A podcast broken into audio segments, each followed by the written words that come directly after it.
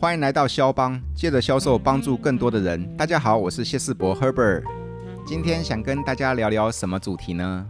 我想聊聊名副其实。我觉得名副其实是很重要的一件事。各位，你去想一件事情啊，呃，你花了钱去住五星级饭店。请问一下，你是不是希望得到同等规格的对待？我相信这当然啦、啊。我在外面的饭店，一般的 hotel 啊，一般的那个饭店呐，啊，商旅啊，住一晚可能就是两千、三千。可是今天如果我谢世博住的是星级饭店，一晚动辄就是八千、一万、一万六的，那当然你要给我相对规格的待遇啊，要不然我凭什么花那么多钱，对不对？OK，好。这个故事呢，是发生在前两天，就是礼拜六的事情。呃，某大金控的某大银行，他邀请我在礼拜六的时候到宜兰礁溪的五星级饭店去帮他们的绩优同仁去做所谓的销售训练。各位，你到过礁溪的话，你一定知道，礁溪那个地方现在是星级饭店林立啊，各家都拼得很凶啊，都杀得很凶啊。OK，是啊，好。那而且啊，开车要到国五要经过雪隧，那一定是常常塞车的嘛。所以说明明是下午一点半的课程，那我提早出发，还好那天没被我遇到塞车，我十二点就到了，一切都算顺利。到了饭店，好戏才正准备开始。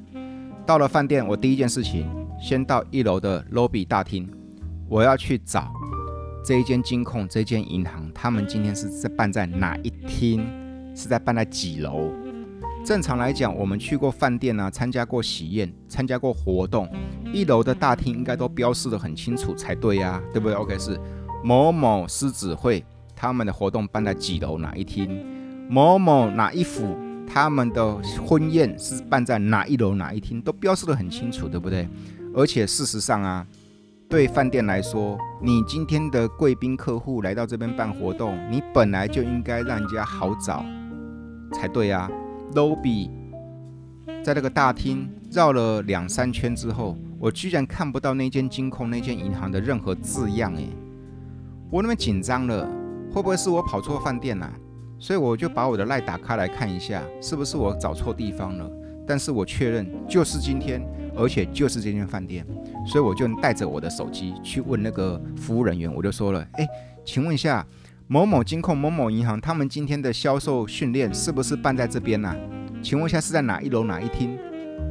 服务人员他居然跟我说：“这个我不确定哦。”我就说什么叫不确？就是今天的事哎，你们这个饭店我刚刚这样找了，也没有看到任何的标示牌耶，你可以帮我确认一下吗？他说：“先生，你等我一下。”他就翻一下他的电脑，翻一下他的一些 paper，他就说：“先生，不好意思，他们确认确实是办在这个地方。然后呢，他们的那个演讲厅是办在三楼。你从左边的电梯上去，直到三楼，你就可以看到了。好了，到了三楼，电梯门一打开，我的第二个傻眼又出现了。第二个傻眼是什么？在我眼前的是一片餐厅，哪有可能人家教育训练、销售训练是办在餐厅的哈？”哦，我就觉得不是这样子的，我就跟三楼的服务人说：“请问一下，某某金控、某某银行，他们的销售训练是办在三楼吗？”他说：“没有，不是办在三楼，是办在二楼啦。”我就说：“你们饭店是在搞什么哈？一楼的服务台跟我说搬在三楼，三楼明明就是一个餐厅，你跟我说是二楼，嗯，到底要客户跑几楼？”他说：“不好意思，不好意思，不好意思，先生，你到二楼，二到二楼就可以看到了。”他说：“我到二楼就可以看到喽。”好，那我就到二楼去。到了二楼之后，果然二楼真的有很多厅。打个比方，梅兰菊竹厅；打个比方，春夏秋冬厅，对不对？OK，很多厅哦。我在这个厅里面哈、徘徊了一段时间了，我都看不到任何的标识。终于被我遇到了一个服务人员，我就请他过来，我就说：“请问一下，某某金控、某某银行，他们是在哪一厅？”这个二楼的服务人员跟我说：“先生，他们是办在三楼哦。”啊！我整个傻眼，这叫五星级饭店呢。一楼的跟我说三楼，三楼跟我说二楼，二楼又跟我说三楼。你是把客户装孝维是不是啊？太扯了吧你！结果这个二楼的服务人员他就说：“先生，不好意思，我再帮你确认一下。”他就透过那个对讲机啊，无线对讲机这边问了一下。问了一段时间之后，他就跟我说：“先生，我带你过去。”果然，还真的在二楼，就在二楼。我就说：“这是今天的活动，哎，这是金控，这是银行的活动，哎，你怎么没给他标示清楚呢？人家学员们过没多久就会出现了耶。”他就说：“先生，不好意思，不好意思。”OK，好，到了那个那个厅，到那个教室之后。我确认一下学员的座位安排，OK 都没问题。于是我就拿着我的电脑，打开单枪，打开我的简报遥控笔去做一些测试。OK，一切都还顺利，一切都还顺利。学生到现在也都还没出现。好吧，既然有点空档，就来附近逛逛吧，逛逛这个餐厅的设备，逛逛这个餐厅的那个那个装潢好了。OK，好。当我跨出这间教室的门，让我惊悚的一幕又出现了。怎么叫惊悚？你知道吧？这间教室明明是某大金控、某大银行的训练哦，而它的例行标示牌居然写着某某汽车的新品发表会。我就说这会不会太扯啦？我就说这怎么会是写这个汽车公司的新品发表会呢？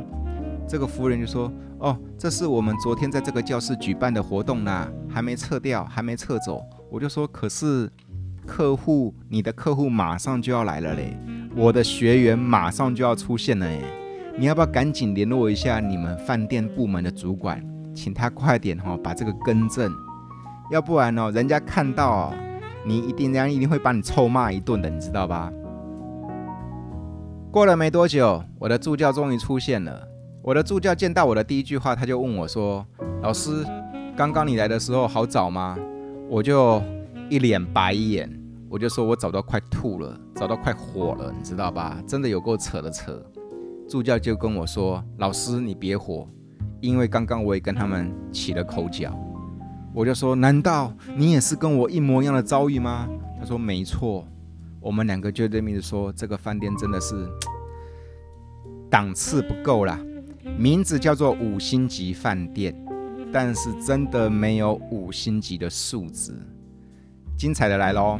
我跟我的助教说，这间饭店，这间教室，在三四年前我来上过课，而且我上课的对象就是这间饭店他们的行销业务部的同仁。各位你知道吗？因为在要在礁溪那个地方。因为星级饭店很多嘛，而且大家竞争得非常激烈，所以他们行销部啊，他们业务部的朋友们的同事们都需要去做所谓的业务开发跟业务接触。他们希望大企业的演讲活动、年会、新品发表都能够办在这个饭店，甚至他们希望这些大型企业们能够奖励他们员工在这个饭店里面入住一晚。各位，我现在突然觉得后悔了，而且。我根本不用管他们的绩效如何，我只是觉得他们学再多都没有用。各位，你认同吗？因为你名字叫做五星级大饭店，一天到晚希望企业给你机会，让他们的贵宾团来到这边好好体验，享受你们的服务，但是你们的服务素质却是这样子，而且是一问三不知。鸡同鸭讲，各位，你不觉得这样完全没有所谓的名副其实吗？那与其这样的话，那我干嘛不去外面找一个随便一个饭店，随便找一个会场，费用还比你便宜，对不对？OK，是。好啦，这是我礼拜六的真人真事的遭遇，感触很深。现在各行各业的销售伙伴们，你要该去思考一件事情：你名副其实吗？讲另外一个故事哦，我有一个朋友啊。他知道我曾经做过保险，这个朋友他就打电话给我说，他就说：“哎赫伯啊，我最近想要买一些保险，你可不可以给我点建议啊？”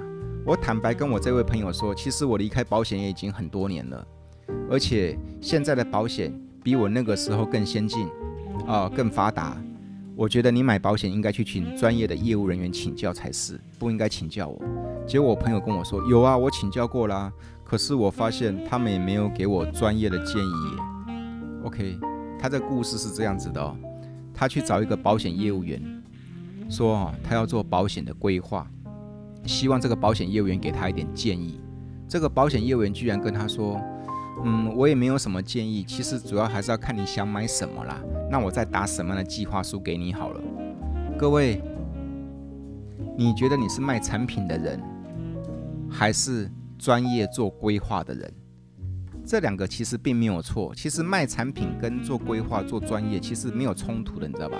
打个比方，我今天我叫做十元商店，那也没错啊。我今天是十元商店，我就负责卖便宜货就好了，这样至少名副其实嘛，对不对？可是今天如果我跟你说，今天我做的是理财顾问啊，做的是专家咨询，那你应该活出那个样子啊，因为你谈的金额是比那个卖产品的大很多倍啊，没错吧？我的朋友被这个保险业务员这样一对待之后，我的朋友。深深的觉得，其实那些每一个名片上面写的叫做保险顾问的，其实好像也没有顾问的样子哈。所以我要说的说，其实卖产品跟你今天是一个专家给建议的人，这两者都没有说谁对谁错。那问题是要名副其实，这样子客户才会觉得说，哎呀，这个生意给你做，这一单给你是值得的。最怕的是什么？最怕的是，你明明叫做专家，叫做顾问，却没有专家顾问的样子；你明明是五星级饭店，却看起来像是二星级的档次，那就弱了。所以咯，各位，透过我这个礼拜六的这一则个人所遭遇到到的体会，跟你分享，那建议你好好去思考，怎么样让自己。名副其实，活出一个销售人该有的样子，然后而且运用在你的工作上，相信对你一定会有帮助的。我们肖邦，下次再来聊。